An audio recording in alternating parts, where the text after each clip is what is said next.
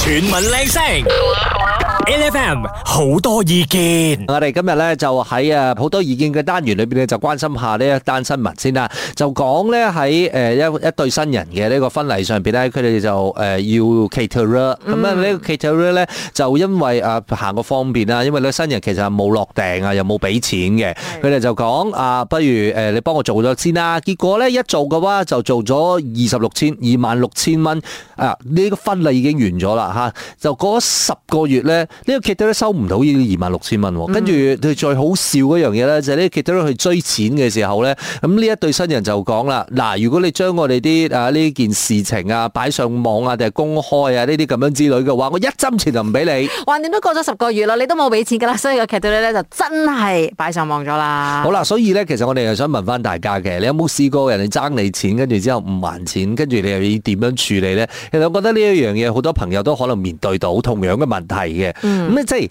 你借錢嘅時候咧，就真係係咪又矮又細？但係係咪要你還錢嘅時候，我啊做契弟啦？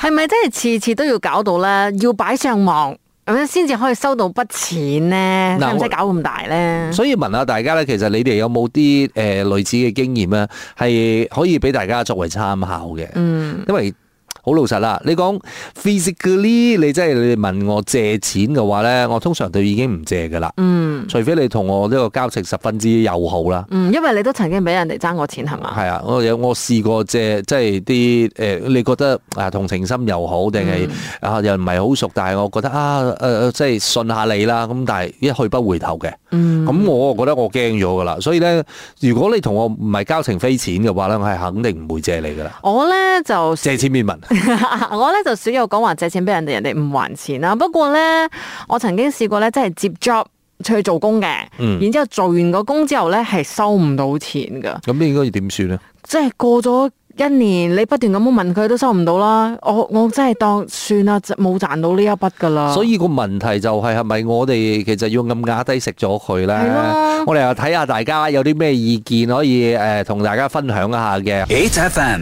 今日喺 A F M 啊好多意見嘅單元裏邊咧，就要同大家討論下啦。有冇試過人哋爭你錢唔還啊？如果係爭你錢唔還嘅話，通常你會點樣處理呢？聽下大家嘅真實嘅例子，有啲咩建議可以俾我哋嘅？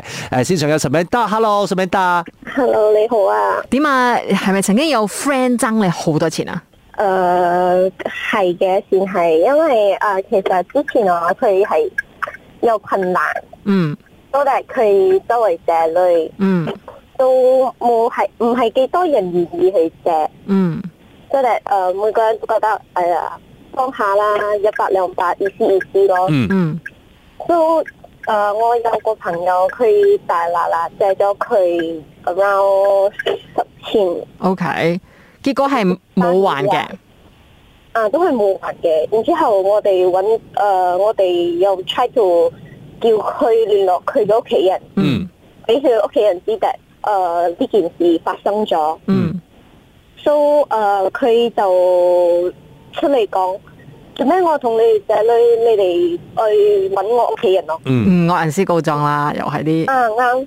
然之後佢哋就佢就好似嚟冇錯咁樣咯，我哋又講咯。你同人哋借女喎，你問問你要還女，你 act 嚟 nothing 啊！係嗯喎，真係。係喎。好多人真係會覺得係咪？點解你要咁樣對我？佢唔忘記咗個責任喺自己個身上先嘅喎。最後你哋有冇方法叫佢嘔翻個十十千俾你哋啊？啊、我嗰個 friend 佢係有誒猛咁同佢講啦，就嗯甚至嚟誒追佢咯，猛咁追佢。嗯佢就講誒、呃好好好，我還我還，你俾我一兩個禮拜，一兩個禮拜，然之後繼續拖咯，拖咗三四個月啦，都冇還過一分錢。嗯，嗯，所以依哦依然係拖緊錢㗎啦，到而家為止冇方法係嘅。啊，係啊，佢就好 好懵懂啊，解決唔到就好後悔，點解當初去幫佢？唔係㗎，好老實咁樣講嘅。如果你講喺呢啲咁嘅情況之下咧，你諗住借錢出去嘅話，其實係真係要預咗個錢係收唔翻嚟攞㗎唔啦。翻。係係啊啦，不過你又可以參考下，睇下我哋一陣間會唔會有聽眾朋友咧俾啲意見，或者係有啲咩特別嘅方式係可以啊幫到你啦。唔該晒你啊，岑敏澤。 thank you，thank you，唔該晒。全民靚聲，LFM 好多意見。 Eleven 我們的聲音啊，兩位 Angeline，精神啲嘅 Rice 陳志康啊，先上咧，我哋就有位朋友要同我哋講下，究竟爭錢呢件事情，究竟應該要點樣追下錢先為之恰當咧？啊先上阿 Win 啊，Hello 阿 Win，That's 早晨啊，早晨啊，唔好意思啊，功夫啊比較棘少少。 OK，你有冇試過俾人爭錢爭咗好耐，跟住之後條數收唔翻㗎？有啊，嗰陣時對方爭你幾多錢啊？保險都四千幾蚊啦，哦，OK，係 friend 嚟嘅，係一個遠親親戚嚟嘅遠親，啊，遠方親戚、哦啊遠房親戚，係係咁咁個問題就係你有冇試過同佢講啊，同佢傾呢啲嘢先？有啊嗯，佢口口聲聲應承我啊，我拎咗出嚟俾翻你啊，嗯，但係係依家佢都再翻咗，再結咗婚，嗯，細佬哥又大咗，仲未暈我啊。當冇事發生啦佢。誒、其實佢一暈嘅，今年嘅七月暈過三百斤，三百溝。哦，所以四千蚊淨係還嗰三百蚊，定係其實耐唔耐佢會還一啲嘅冇，佢講誒等我方便嘅時候再拎俾你啊。 ？OK，咁係我想問啦，咯呢三百蚊啊，佢係點還俾你噶？你係追到佢還為止啊，定係佢有一日良心發現，突然之間 send in 俾你噶嘛？你突然之間 send 俾我，因為之前我同你講嗯你大佬，我咪逼你嘛，你多少還下啲咯，嗯，嗯係咪？係啊我哋都愛勇家㗎。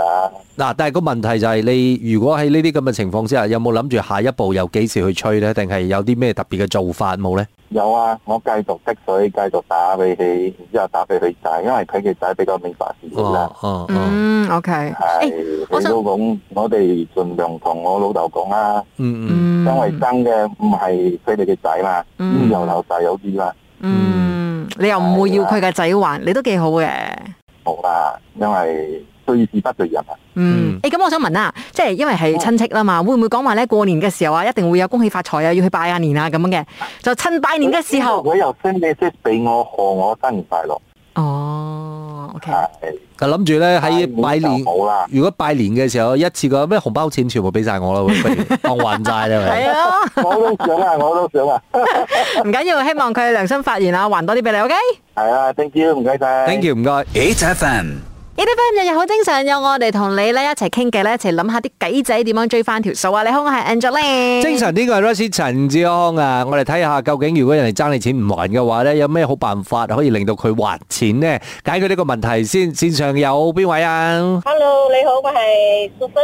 淑芬，有咩辦法可以令到人哋還錢？ OK，如果人哋爭你錢咧，你要去一次過咁樣還咧，係還唔到嘅。嗯你比如話，OK，你誒、呃每個月佢要供一千蚊，嗯嗯到如果佢攞唔出呢個一千蚊咧，你同佢講，OK，你俾我二百蚊啊、三百蚊啊、四百蚊啊，都好，好過冇還。有幾多攞幾多慢慢咁樣還？係啦，有幾多攞幾多，五嗯十，蚊都照殺。即係你要幫佢 plan 翻一個 plan 咁樣嘅，你就自己做 AKPK 同人哋收翻啲錢咁樣啦。係啦，自己要 plan 翻咯，要 record 咯，你還咗幾多嗯錢，跟住你俾佢睇，你還咗幾多錢，咁樣慢慢慢慢咁樣還啊，吞啊吞啊，就好快又吞完噶啦。有耐性啦，跟住之後你 plan 嘅時候，其實你係要哎真係係啦，即係自己有個誒誒，你你你你自己要知道呢一個係一個長遠計劃咯。係啊係啊，係啦，因為你你如果你追佢，你夾硬逼佢啊，你收唔到錢，你都冇辦法噶喎。最驚咧就係你逼得佢太緊咗之後咧，佢拉到你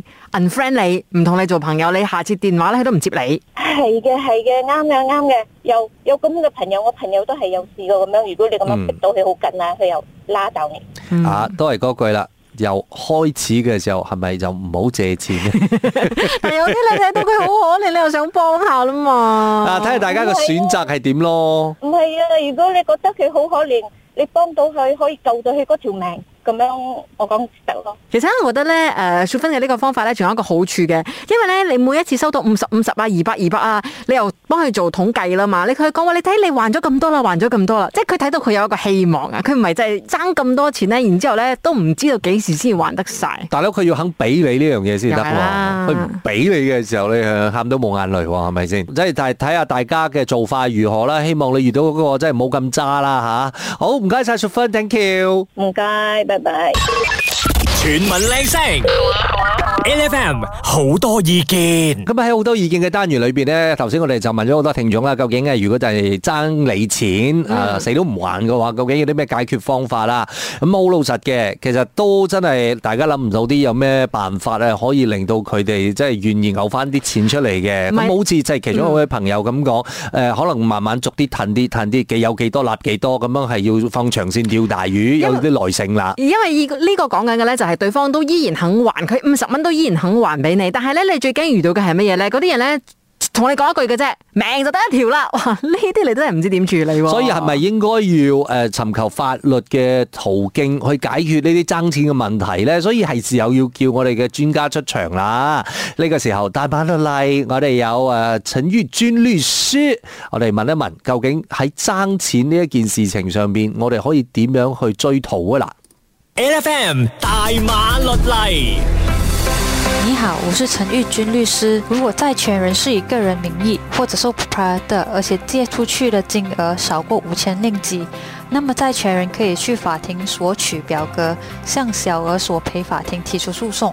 填交之后，呈交四份给法庭，并且将其中一份交给欠款者。债权人和欠款者都不可以有律师代表，但是可以向律师索求意见。如果债权人是公司或者经商的，那么小额赔索法庭都不接受这种案件，债权人只能通过律师向欠款者提出诉讼。无论如何，债权者都不可以借钱为生意，而且只能是 friendly loan。如果债权者是以借钱为生意的话，他必须要有执照，不然所有合约、借据等是不合法也不成立的。